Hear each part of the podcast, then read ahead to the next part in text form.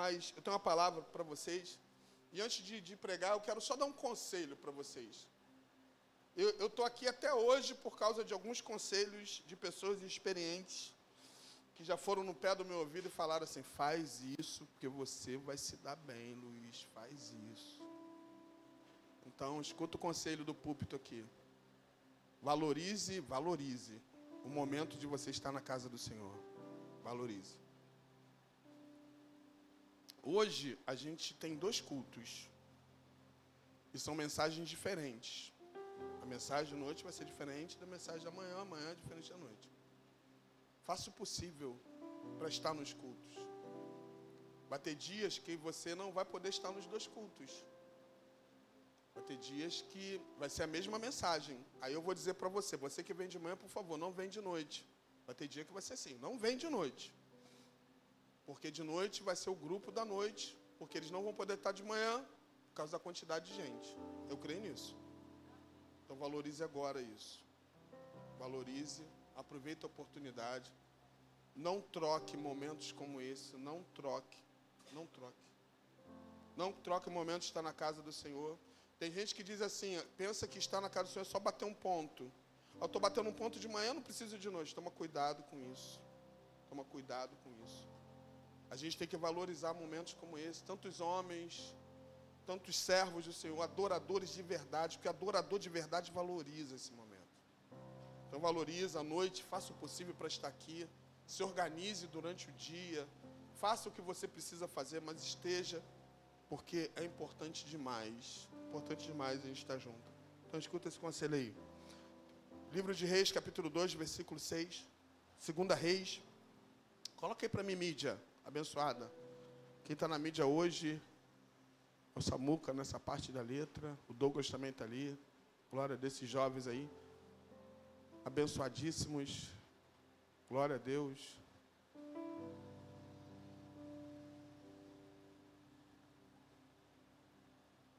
Samuca, eu estou aqui numa versão Almeida. Você não Almeida ali? É. É. Meia corrigida minha, mas é. Vai dar praticamente no mesmo. Diz assim a palavra de Deus. 2 Reis, capítulo 6, versículo 1, diz assim. E disseram os filhos dos profetas a Eliseu, Eis que esse lugar que habitamos diante da tua face nos é estreito. Nos é estreito. Eu estou olhando ali, ver se está alinhando. Vamos, pois, até o Jordão, tomemos de lá, cada um de nós, uma viga, e façamos nós ali um lugar para habitar. E disse, e disse ele: Ide. E disse um: Serve-te de ires com os teus servos. E disse: Eu irei. E foi com eles, e chegando eles ao Jordão, cortaram madeira, e sucedeu que, derrubando um deles uma viga, o ferro caiu na água, e clamou e disse: Ai, meu senhor, era emprestado. E disse o homem de Deus: Onde caiu? Mostrando-lhe o lugar, cortou um pau e lançou ali, e fez flutuar o ferro. E disse: Levanta-o então ele estendeu a sua mão e o tomou. Amém? Somente até aí. Essa é uma história muito conhecida que aconteceu nos tempos do profeta Eliseu. E eu estava meditando sobre essa palavra essa semana.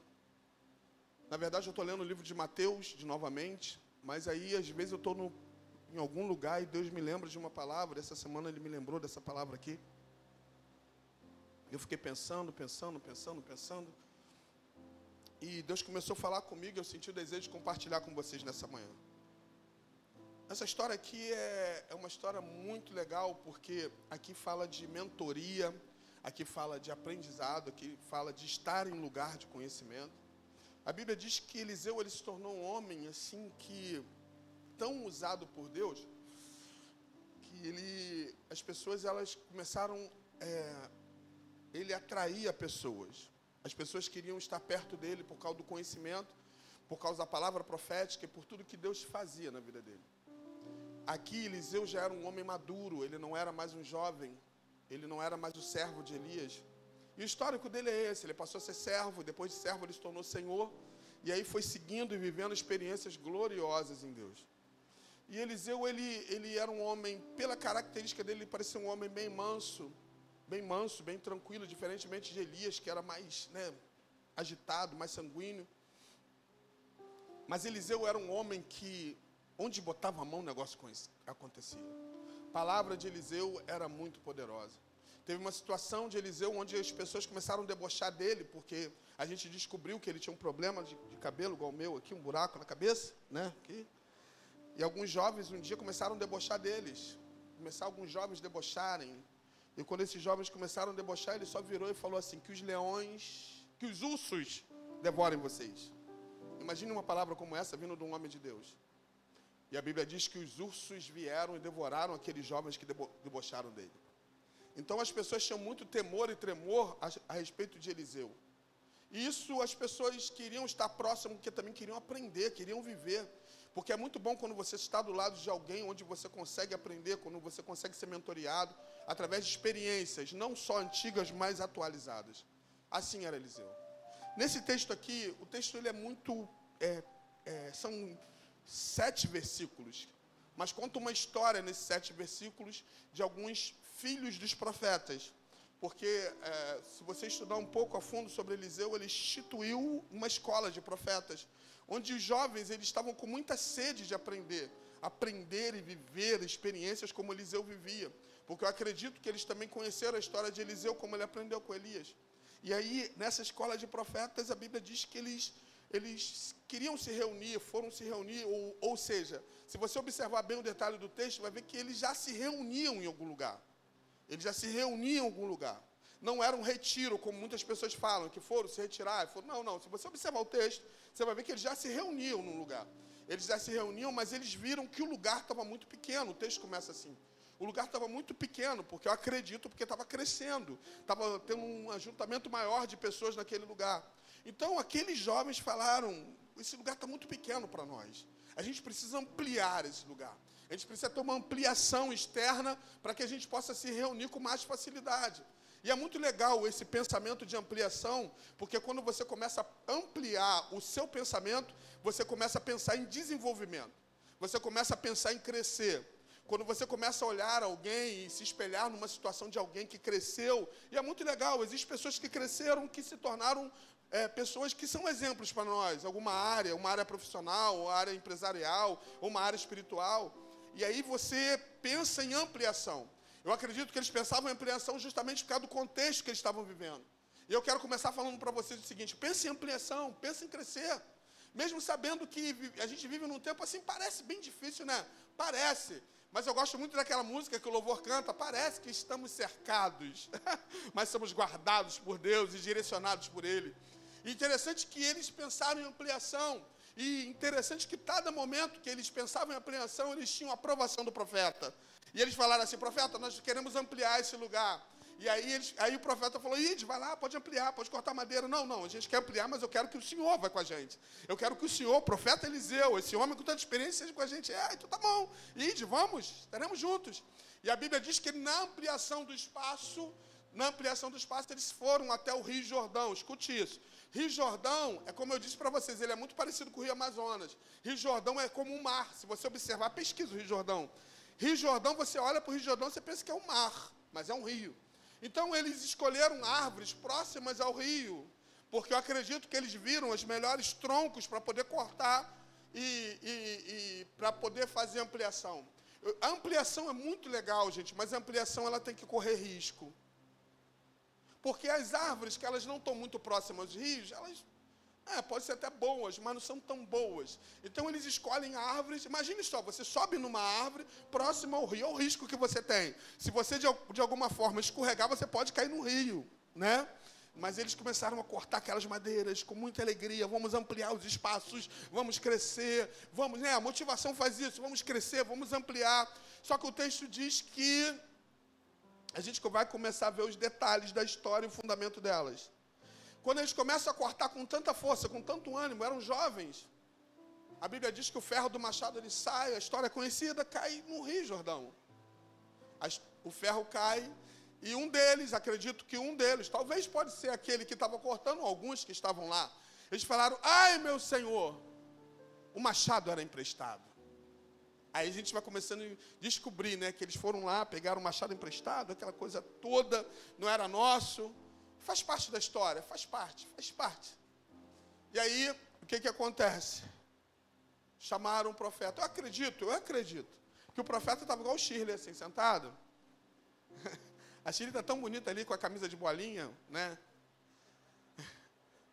Estava assim numa distância, assim, talvez o profeta estava lá, né, meditando, e eles lá agitados, cortando, porque o texto vai observar que o profeta não estava ali direto, olhando, vendo. E quando eles cortaram, gritaram, ah, era emprestado. Aí chamaram o profeta. O profeta foi, o que, que houve? O que, que aconteceu? O que, que aconteceu? Eles chegaram, profeta. Está vendo aí? Só está o pau do machado, não está o ferro, não está a parte. E era emprestado. E o profeta faz uma pergunta.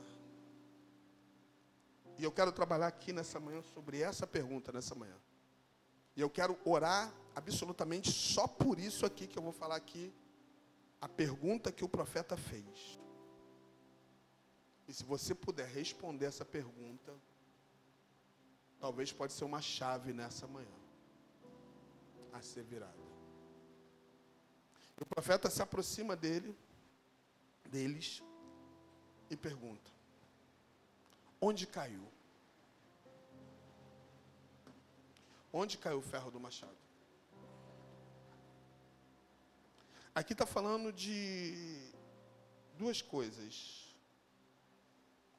Parece uma frase bem pequena, né, com duas letras, mas ela fala muito profundo. Onde fala de localização. E caiu fala de queda. Só que essa resposta aqui não era o profeta. Por mais que eles queriam a companhia do profeta em todo momento, para ir lá cortar madeira, para estar no rio, mas aqui não era o profeta que tinha que responder. Quem tinha que responder era aqueles que estavam lá envolvidos na ampliação. Onde caiu? Qual lugar? E com base na resposta, o profeta ia resolver a situação deles. Quando eu estava lendo essa palavra aqui, eu estava pensando muito em mim, sabia? É muito normal passar dos anos, passar do tempo, vir desgastes. O passar dos anos, algumas coisas acontecer. Eu não estou falando aqui, eu não estou falando aqui, a gente está em casa aqui. a gente está em casa. Eu não estou nem falando de uma forma assim. Eu estou falando de uma forma talvez tão pequena mas esse pequeno tem trago muitos rombos nas nossas decisões, na nossa vida, no nosso dia a dia. A naturalidade das coisas, a gente tem acréscimos no natural. No natural não é eu voltar ao passado e falar assim, poxa, eu vivia tão bem, eu tinha uma experiência tão gloriosa em Deus uns anos atrás. Na infância eu era uma pessoa muito dedicada, muito esforçada, eu era um grande líder, eu fazia, acontecia. Aí você está invertendo. Você está pegando a seta e virando para trás. Mas na continuidade da coisa, o certo da coisa, o natural das coisas, eu estou falando do natural. Eu não estou falando nem sobrenatural aqui nessa manhã, estou falando de natural. O natural da coisa é ter um avanço. O que é natural é que se você era mentiroso, você não ser mais mentiroso.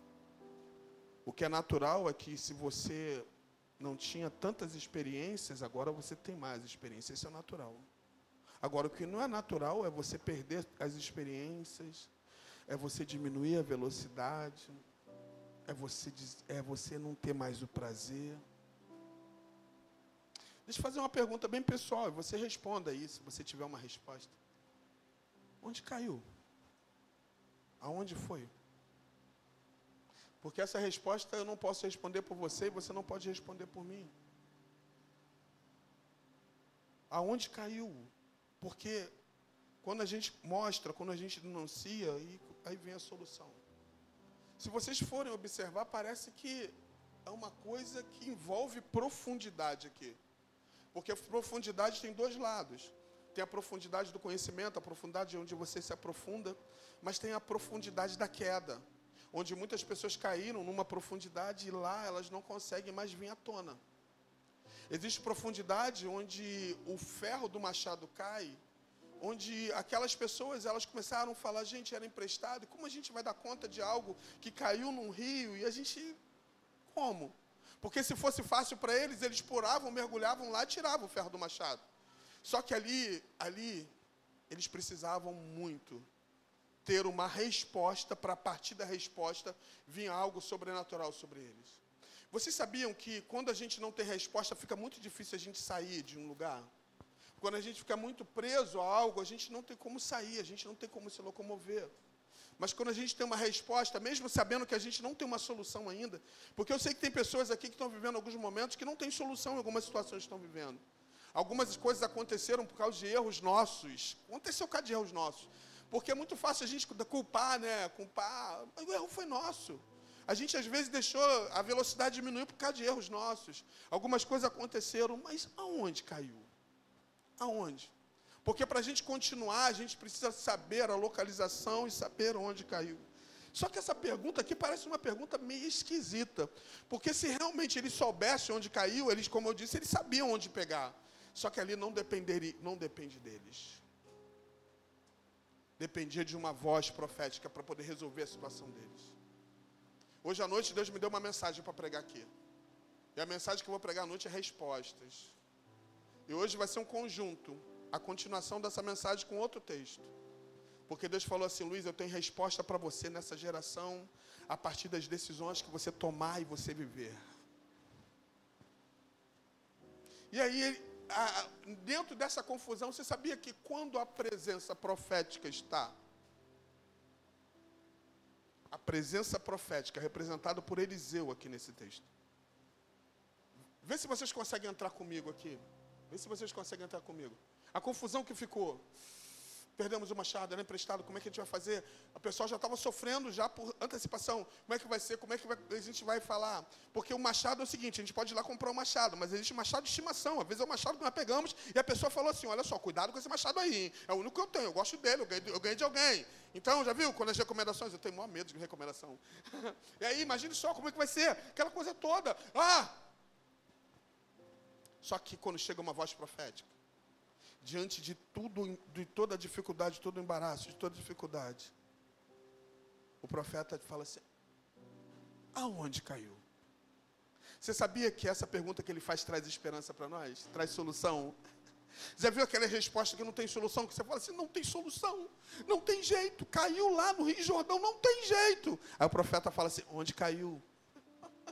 Onde caiu? O que foi? O que, que aconteceu? Já viu aquele filho que às vezes está desesperado, que cometeu uma coisa e acha que não tem mais jeito? Aí vem o pai, vem a mãe e fala assim: o que, que foi? O que, que aconteceu, meu filho? Vem e a mãe vem com um remedinho, vem com uma coisa, e a situação resolve. Alguém que vem com, vem com paz, trazendo uma palavra profética, o negócio muda. E o profeta vai, pergunta, e eles respondem eles não respondem exatamente. Talvez você não tenha uma resposta exata pela situação que você está vivendo. Talvez você não tenha, porque se você tivesse, você resolvia com o seu próprio jeito. Olha só, deixa eu falar uma coisa para você profunda nessa manhã. Ah, talvez você não tenha uma resposta exata para a sua vida. Mas escuta uma coisa, mas se você tomar uma decisão de pelo menos falar assim, é, é, caiu aqui. Não mentindo, sabendo que foi dentro de uma área que foi, caiu mesmo que seja profunda e você não tenha acesso, escuta uma coisa: existe uma voz profética nessa manhã para você. Onde caiu? Ah, eu amo a palavra. Eu fico louco. Aí o profeta vai, agora, daqui para frente, não me pergunte que eu não tenho resposta. Eu não tenho dado, não, não adianta que não adianta. Quando chega daqui para frente, eu não tenho resposta. SDS, só Deus sabe. Porque eu escuto uma coisa: se existe algo profético, algo sobrenatural. Se existe algo é, sobrenatural, é alguém que entra no campo é, é sobrenatural e no sobrenatural não tem, não tem, não tem, não tem como você entender o sobrenatural. Por quê? O profeta vai, enquanto a galera lá está falando onde caiu, né? Onde caiu, o profeta vai lá, pega um pedacinho da madeira Aí todo mundo fica olhando. Ele pega um pedacinho da madeira de uma árvore. Depois da resposta, você deu uma resposta? Onde caiu? Agora deixa o sobrenatural acontecer. E não fica perguntando sobrenatural, não, que no sobrenatural não tem resposta. Nem é no caminho que você pensa que vai vir, vai vir de um outro caminho. Talvez as pessoas pensavam assim: o profeta vai mergulhar e Deus vai mostrar ele. Ah, nada! Ih, o profeta nem se molhou. O profeta nem entrou na água. Ele apenas pegou aquele pedaço de madeira. A gente precisa viver o profético. A gente precisa buscar o profético. Porque todo mundo vai ficar assustado. Aí você vem mansamente, bebe uma água. Lembra de Jesus? O cego. Jesus vai, cospe no chão, faz um lodo, mexe, tá todo mundo olhando. Aí vai lá, coloca no olho do cego. Ei, Jesus. Aí o profeta vai lá, corta, joga sobre a água. E o ferro do machado boia. Não tem quando você fala assim, ah, não, não, não, não, não é possível. Não, não. Levanta, Mires, não é possível. Né, Carol? Não é possível. Eu nunca pensei nisso. Não é para pensar mesmo, não. Porque o profético não tem isso, não tem estudo. Você pode estudar o que for, você pode, você pode fazer mil faculdades. O profético é algo do céu que não tem explicação. Por isso que eu não tenho explicação para você, não. Pastor, me conta aí, por que, que, por que, que ele coloca madeira? Eu já vi alguns teólogos, pregadores falando sobre isso, mas eles falam, mas nunca você pensa, nunca você, você tem uma definição, porque o sobrenatural não tem definição, não tem. Apenas você busca ter uma resposta a resposta vem. Aí ele vai lá, aí a galera coloca lá, o ferro no machado novamente, e continua na ampliação. A gente precisa orar sobre isso aqui hoje. Como eu disse, a palavra é ser bem rápida, bem direta. Escuta uma coisa, a ampliação precisa continuar na nossa vida. Porque parece que a ampliação ela, ela deu uma diminuída para alguns, deu uma parada para outros, porque as pessoas estão tomando decisões diante das circunstâncias que estão vivendo. Eu estava falando com uma pessoa, uma pessoa, um líder, um líder, líder de uma igreja. Eu estava conversando com esse líder, a igreja dele, uma igreja legal, uma igreja maneira, é um pastor. E ele falou para mim assim, Pastor Luiz, eu acho que parou para mim. Dá não, dá não, dá não, dá não. E eu já estou ficando assim. Aí eu estava pensando, falei, olha, a gente não pode tomar decisão de acordo com o momento que a gente está vivendo. Porque se você tomar decisão de acordo com o momento que você está vivendo, você vai tomar, vai cometer o maior erro da tua vida. Porque Deus quer completar a obra, Deus quer fazer a obra. Porque se você tomar uma decisão como essa, você pode trazer grandes problemas na tua vida. Eu tenho notado que as pessoas têm perdido o temor, o temor até no servir a Deus. Você sabia que hoje a gente, a gente como líder, tem muita dificuldade de achar trabalhadores para obras de Deus? Trabalhadores. Trabalhadores que realmente querem ficar na linha de frente. Porque as pessoas elas estão tão assustadas por tantas coisas e elas não querem mais. As pessoas hoje estão entregando seus cargos, as pessoas hoje estão parando, as pessoas estão desanimando, as pessoas elas não querem mais, acham que fala assim, não, se eu ficar aí, se eu ficar na frente desse cargo vai trazer muito peso para a minha vida, eu não quero, eu não quero esse peso. Né? Eu não quero mais isso. Mas eu aprendi uma coisa na vida, eu aprendi, eu estava conversando hoje, fazendo um bate-papo aí com o Diegão, com o Otacílio, com o Samuca, né? A gente estava fazendo batendo um papo aí. Eu estava falando para eles que eu, eu tinha muita dificuldade, tenho, tenho ainda muita dificuldade em algumas coisas. É muito bom quando você vê alguém que tem uma facilidade, né? Eu olhava na sala de aula, quando eu estudava, tinha aqueles que tirava 10 direto. Quando eu tirava 5, pô, quando eu tirava 5 era, era uma festa, porque eu falava, caramba, tem gente que tira 10 com uma facilidade. Aí eu falava assim, eu vou ficar perto dessa pessoa, porque às vezes né, pode dar, né? Só que eh, quando eu fazia uma prova na escola, dependendo da matéria, a pessoa, ela fazia a prova assim, tão, tão tranquila. Aí eu olhava, e eu com uma dificuldade, aí ela entregava a prova, e eu ficava demorando ainda, porque tinha questões que eu não conseguia completar. Aí eu fechava, é, é falso ou verdadeiro? É, chutava. Chute não dá certo não, tá? Não faça isso. Eu estou falando isso pela facilidade de algumas pessoas que têm. Tem pessoas que têm facilidade hoje. Tem pessoas que pegam no ar, pá. Agora tem pessoas não, tem pessoas que têm que quebrar cara mesmo. É meu caso, quebrar cara, quebrar cara, quebrar cara para aprender, quebrar cara para ler, para buscar. Só que é o seguinte, quando chega no final, você pode ficar igual às pessoas como essa se você buscar, se você se esforçar. Porque Deus fez um de um jeito e fez outro de outro. Não é que Deus escolheu um, depois escolheu outro. Não.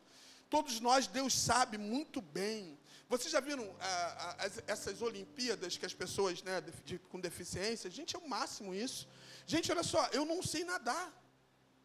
Tem uma galera que sabe, né? Eu não, eu não sei nadar. Tem gente sem os dois braços que sabe nadar. Eu morro de vergonha. Eu falei, como é que ele nada? Eu tenho dois braços, não sei. Tem gente que tem, falta algumas partes no corpo que a gente tem. E a galera faz. Aí eu, hã? Tem algo errado é comigo. Parece que eu que estou com problema, eles não.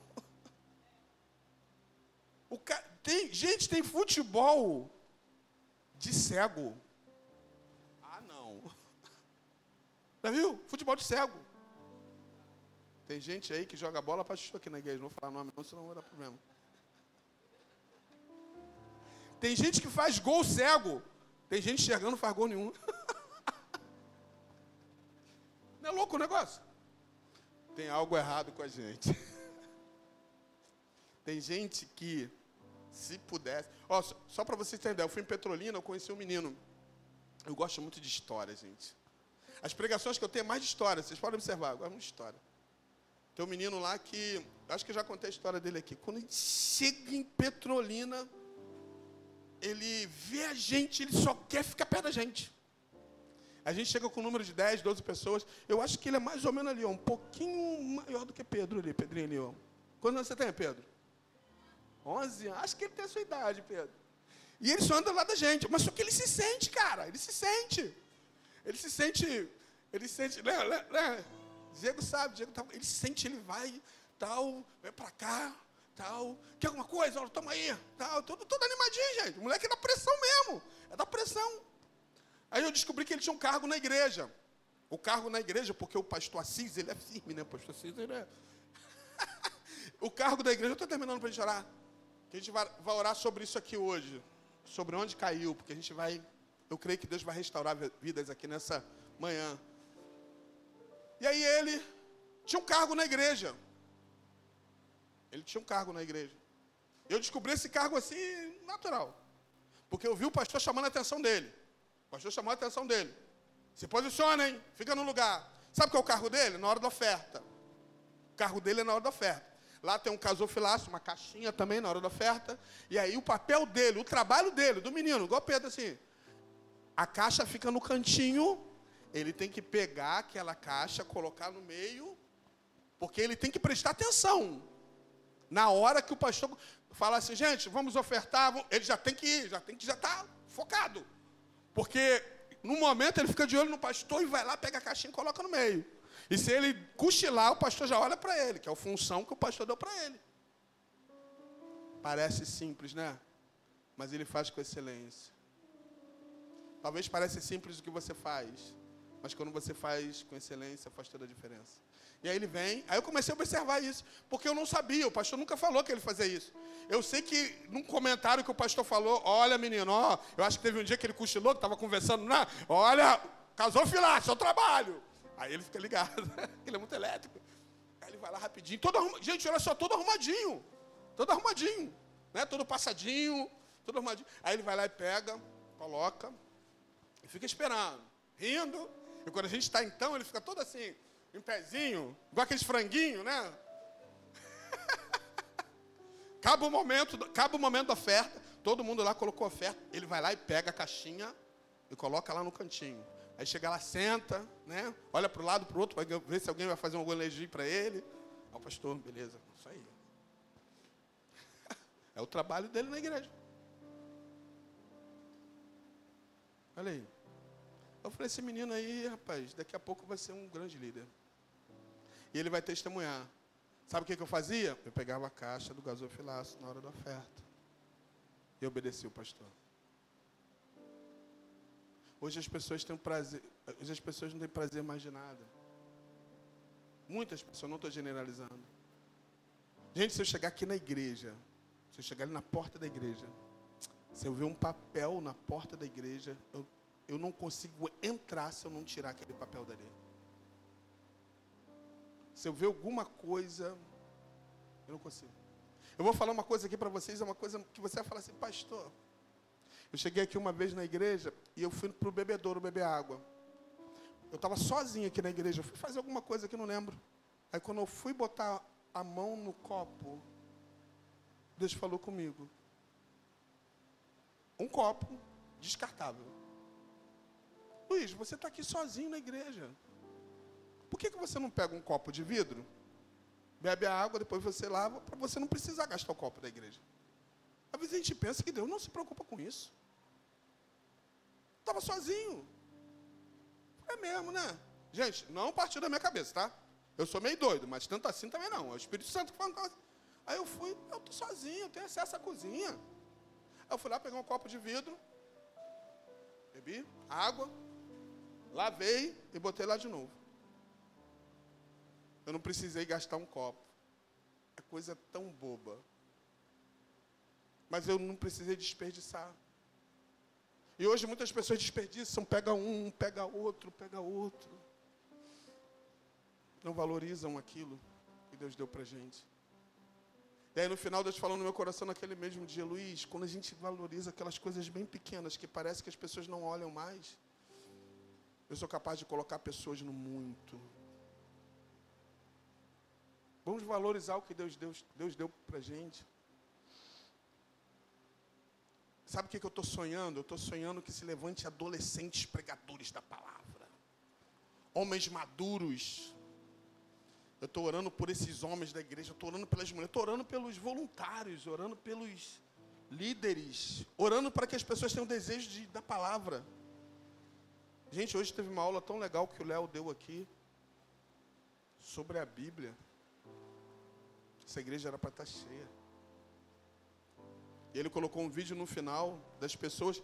Se vocês observarem aquelas pessoas que estavam recebendo a Bíblia, no vídeo que ele colocou, eles não estavam falando de línguas como inglês, como outras línguas. Eles estavam falando em dialeto. Dialeto é pior. Dialeto, você tem que aprender o dialeto e essas Bíblias, elas foram traduzidas em dialetos para aquelas pessoas. Porque dialeto é diferente de um inglês, que o inglês praticamente domina praticamente o mundo. Dialeto, às vezes, são poucas tribos que têm dialeto. Então, as pessoas elas têm que estudar para aquelas poucas tribos, para aquelas pessoas terem acesso à palavra. Ei, gente, a gente quer orar aqui. A gente quer orar aqui para a sua vida, pela minha vida. Para a gente poder, sabe, melhorar. Onde caiu? Onde caiu? Será que foi uma palavra que veio sobre a tua vida? Será que foi uma influência negativa? Será que é algo que tem influência ainda e tem efeito sobre você que você não consegue? Não consegue. Mas sobre isso a gente quer orar nessa manhã, para que a gente tenha um desejo. O desejo ardente de servir esse Deus. Eu achei tão legal, Paulo, você essa semana. Achei legal. Achei legal mesmo, Paulo. Achei legal que a gente quebrou ali uma parte ali, se vocês observarem, do esgoto que passa. Isso, gente, eu fico muito feliz com isso de verdade. Eu falo isso é porque eu poderia falar pessoalmente para Paulo, mas como eu estou dentro do contexto, ele foi veio aqui, eu estou vendo Paulo com um negócio de medir, treina, né? Mediu, foi lá e mediu, Aí depois a irmã Graça falou assim: Ó, oh, Paulo fez um negócio aí. Falei, gente, eu nem sei fazer isso. Aí Paulo foi lá, montou lá um negócio. E essa semana ele, Jorjão, vai colocar lá. Gente, coisa linda isso. Como a gente precisa de trabalhadores. Como a gente precisa de pessoas para poder cuidar da casa do Senhor. Como a gente precisa de, de mão de obra para receber gente. Sabe o que, que Deus tem insistido no meu coração? Deus tem falado, Luiz, ora. Ora por pessoas que vão chegar e ora pelos que estão. Porque eu tenho promessas nesse lugar grandioso. Tem pessoas que vão entrar aqui de, de, de, de várias classes sociais. Desde aquela pessoa que, que, que é morador de rua até pessoas que são empresários. Então, ora e prepara pessoas para que essas pessoas preparem outras e o nome do Senhor seja glorificado. Enquanto a gente só se preocupa com nossos problemas, a gente fica só pensando nisso. Mas quando a gente cuida realmente daquilo que Deus deu para a gente, isso é espetacular. Você pode ficar de pé no teu lugar aí para a gente orar?